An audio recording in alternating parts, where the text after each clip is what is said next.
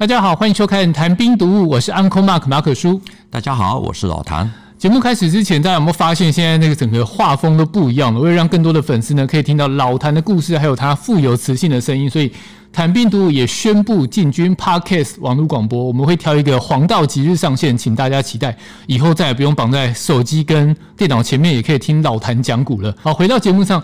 老韩最近两岸的互动越来越频繁了，三天两头解放军的军机就过来跟国军 say hello，然后最近还传出有 IDF 的战机被共军包围的消息。虽然空军第一时间呢就出面否认，但是可以说这两岸的气氛真的是越来越紧绷了。没有错，这个情形是非常的罕见。那我们如果在讲说过去其实两岸最紧张的时候，应该是在讲一九五八年的八二三炮战，也就是金门炮战。那个时候的国防部长是于大维，在于大维传的这本书里面有特别提到，八二三爆发以后，共机曾经一度飞临台湾上空，不过为了要稳定民心，所以他坚决的反对，结果没有发出空袭警报。他提到那个飞临台湾上空，那个“临”是临界点那个“临”吗？是的，意思就是说飞到台湾的上空，差不多是这个意思。那就跟大陆有位媒体人最近的放的话一样，所以这个小目标其实他们很久以前就已经达成了。我们等一下子会有比较详细的说明。OK。那我们现在在讲这个故事之前，先说几个大家可能都没有听过的小故事，先来铺陈一下气氛，就可以自行想象，如果我是于大为，那个时候碰到了这个情况，会不会做出一样的判断？在一九五八年的八二三前后，新闻媒体那个时候的报纸大概都是在报道哪些内容呢？其实早在八月十日，警备总部就拟定了防空事项，呼吁家家户户都要多储存一些沙子。还有用水，熟悉消防的拆除方法，也就是说，如果万一被炸了，可以立刻的抢救。结果警备总部的喊话才刚刚的结束，接着在十一日的当天晚上，部署在台北地区的高炮部队突然间就用探照灯来对空照射。那个时候报纸的用词非常的文青，说是为此宁静的城市平添一丝战地情调。老实说，如果今天是有媒体的记者敢用这样子的文字，或者小编在粉丝团 po 这样子的引言，一定会被网友给泡死。对，战地情调听起来不太搭嘎啊！战地跟情调这不行，一定会被叫到你后面去罚站。哦，更何况还是那个年代啊！另外，台北市政府他也呼吁，因为人口密集，假如发出了警报，会有很多人啊会出现所谓的疏散困难，可以的话。要尽量的先疏散到乡下地区，还说现有的市民大概有八十万，估计自行疏散的可以先减少三分之一的人口。市民要疏散，那监狱也要，因为他们也有基本人权嘛。所以七年以上的就准备送到台中监狱，一年以下的就转送到宜兰。那少年犯呢，就是送到新竹监狱。人都要离开，动物它也有生命权。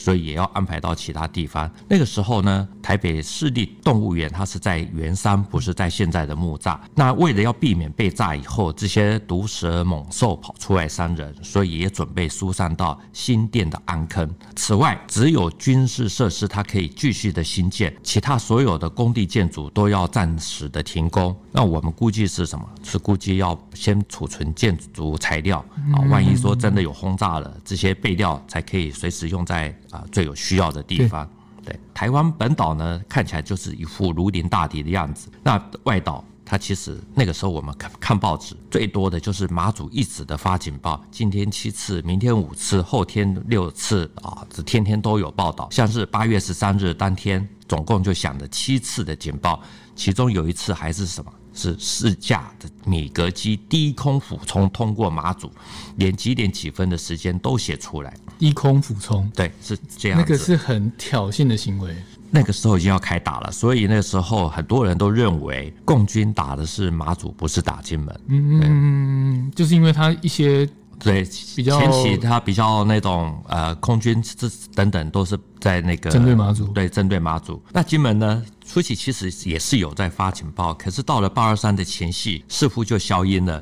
这个不是军方在那边粉饰太平，而是说共机来的实在是太频繁了，几乎二十四小时都在金门上空的呃上空徘徊啊，或者说啊、呃、在五六十里外的地方。所以从理论上来讲，几乎每分钟都在空袭的状态下，如果要发防空警报，其实也无从解除。就算解除了，又要发，所以就干脆就不发了。那金门人怎么知道这是真的，这是假的？他们也很聪明，他们自有对策，只要听到部队打高射炮。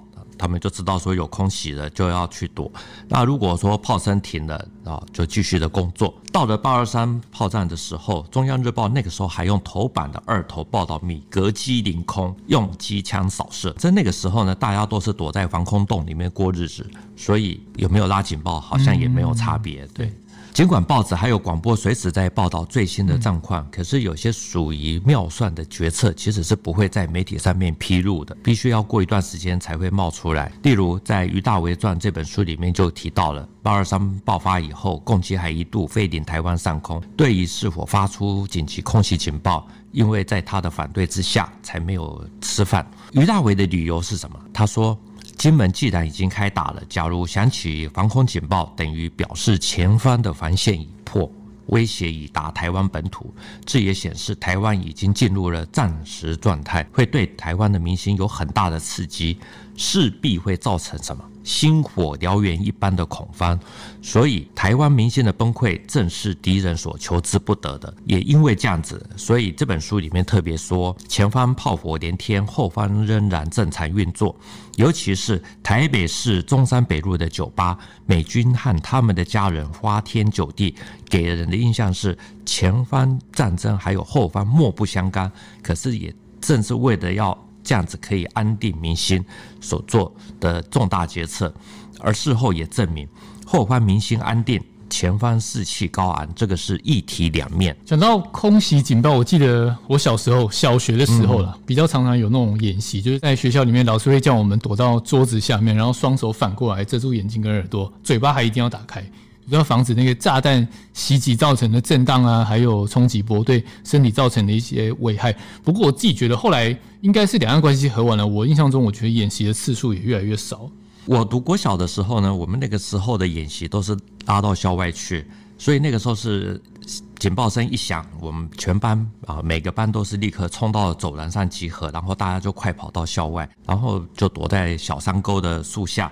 那个时候就可以看着蓝天白云，这样可以不用上课。嗯、那个时候年纪小，所以都觉得说啊，这个演习很好，很好，大家都很喜欢，哇，都不知道战争的可怕。那话说回来呢，其实现在很多人听到这段故事啊，这些故事都会觉得有点不可思议。也就是金门落下的炮弹这么的多，中山北路竟然还可以歌舞升平。啊、那个年代台湾人难道这么的不怕死吗？其实还真的是这样子。怎么说？八二三炮战开打了三天了。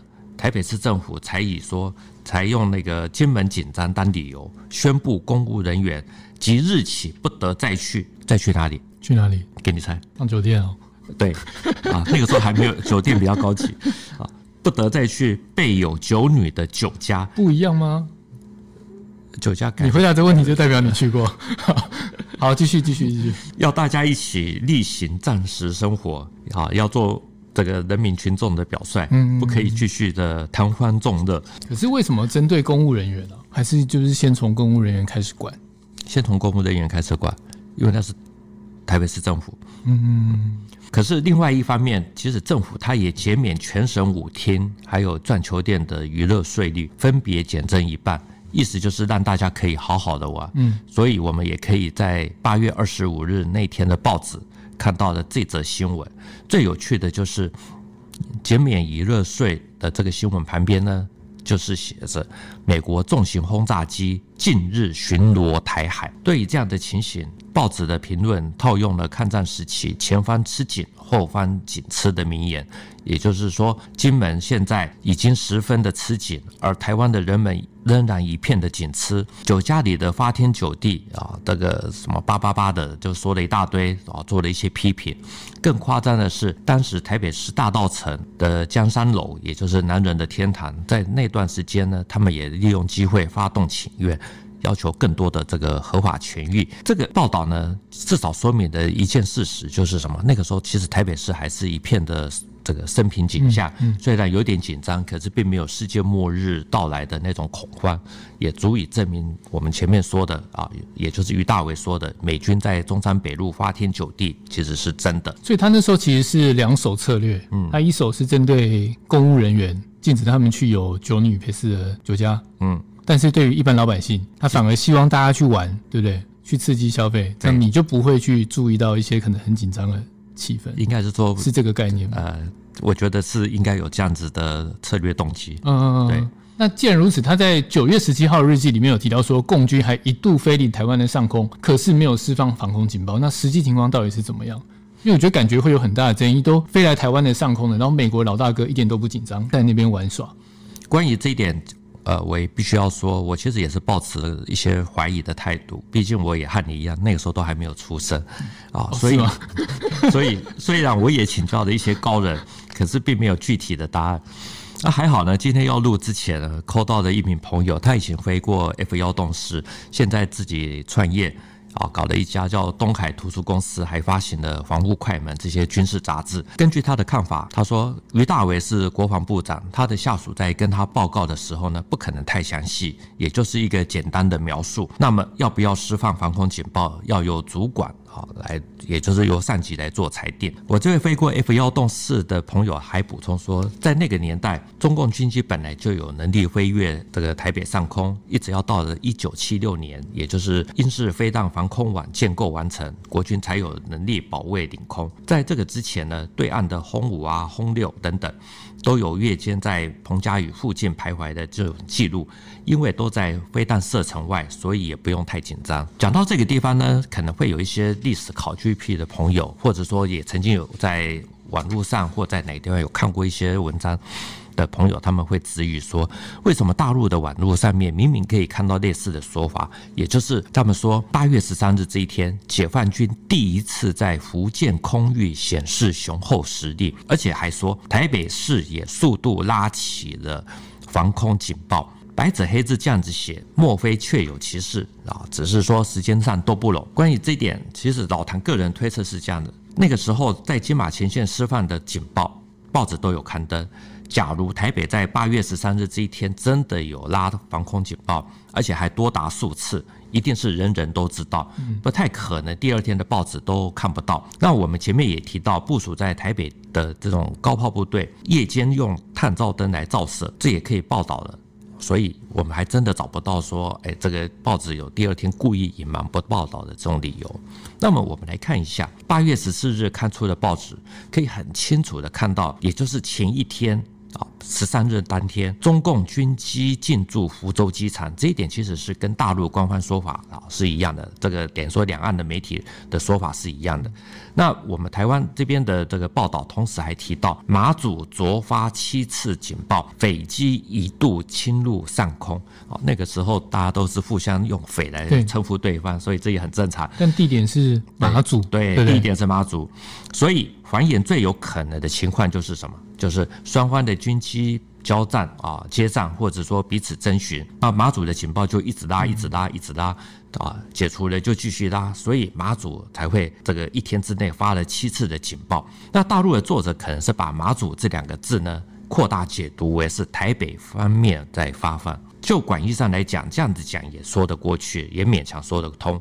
可是时间久了。后来的人就容易解读错误，继续的啊修修改改的结果，就把侵入上空想成是侵入台湾啊，台北方面就把它想成是台北在释放防空警报。那这个问题就好像说我们现在在看台湾的媒体在报道大陆的新闻，就算很 local 的新闻啊，不管是发生啊这个出发生在福建、新疆或者重庆、广州。很多人的标题都是写中国，要不然就是写大陆，这种就是把局部当全部，把地方当中央的这种错误，其实久了以后都会影响到我们对新闻的判断。嗯，这其实也有像是另外一种意义，就是像我们现在报道会去，有时候会用北京去代表中国大陆，然后用华盛顿去代替美国，是，不知道也不会是这样子的一个可能啊。但反正久了以后就还是一样，有些人搞不懂就对啊，对，就。话说回来，那么八月十三日那一天呢，中共的军机到底有没有进入到台湾呢？理论上来讲，其实这也是双方共同的的说法，嗯，也就是当天解共机才刚刚的进入到福州机场，转场进驻的时候，还需要其他机场的那种战机、军机起飞掩护，所以要说一抵达。这种驻地，也就是抵达福州机场，就可以马上出海威慑，并且搞得台北这个释放防空警报，以当时的条件来说，其实是不太可能的。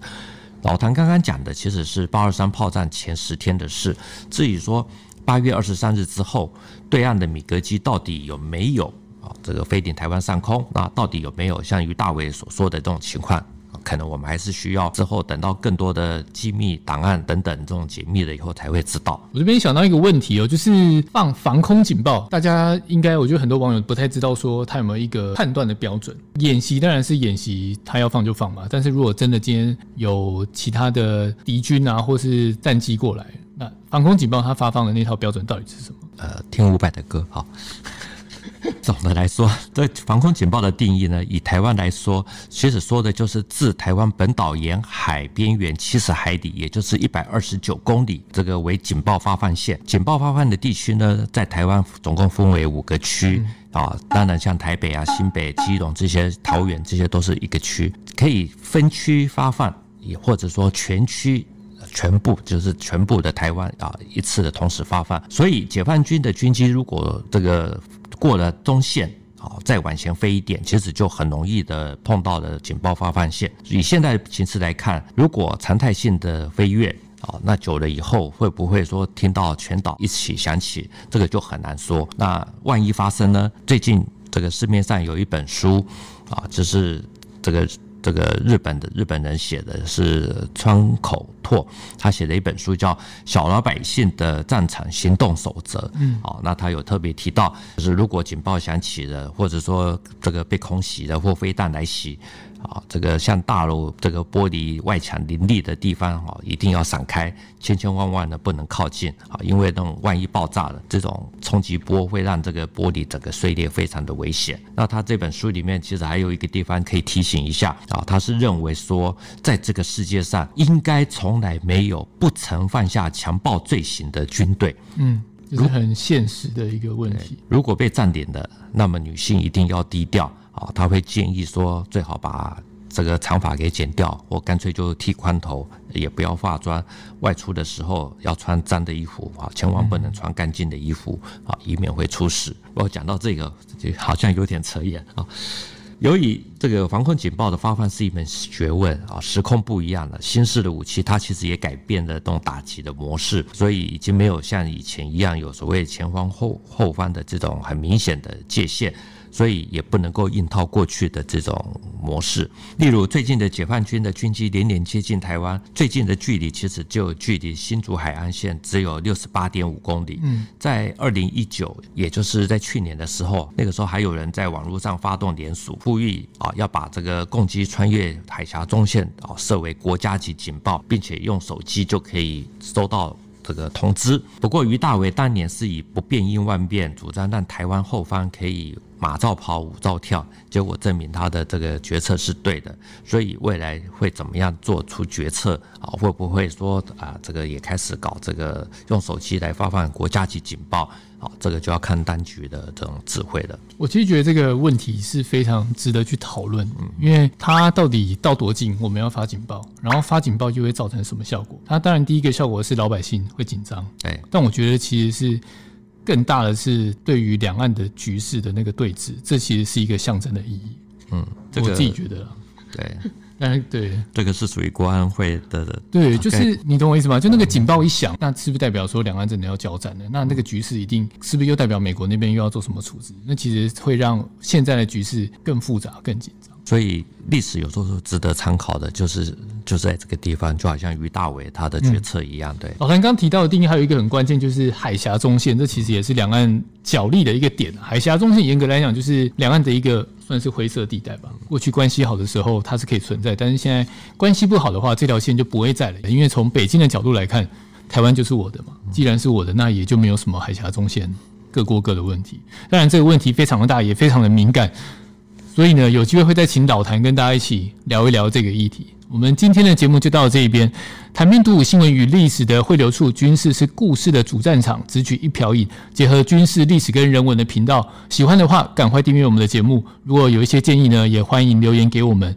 再一次谢谢老谭，谢谢大家，我们下次见，拜拜，拜拜。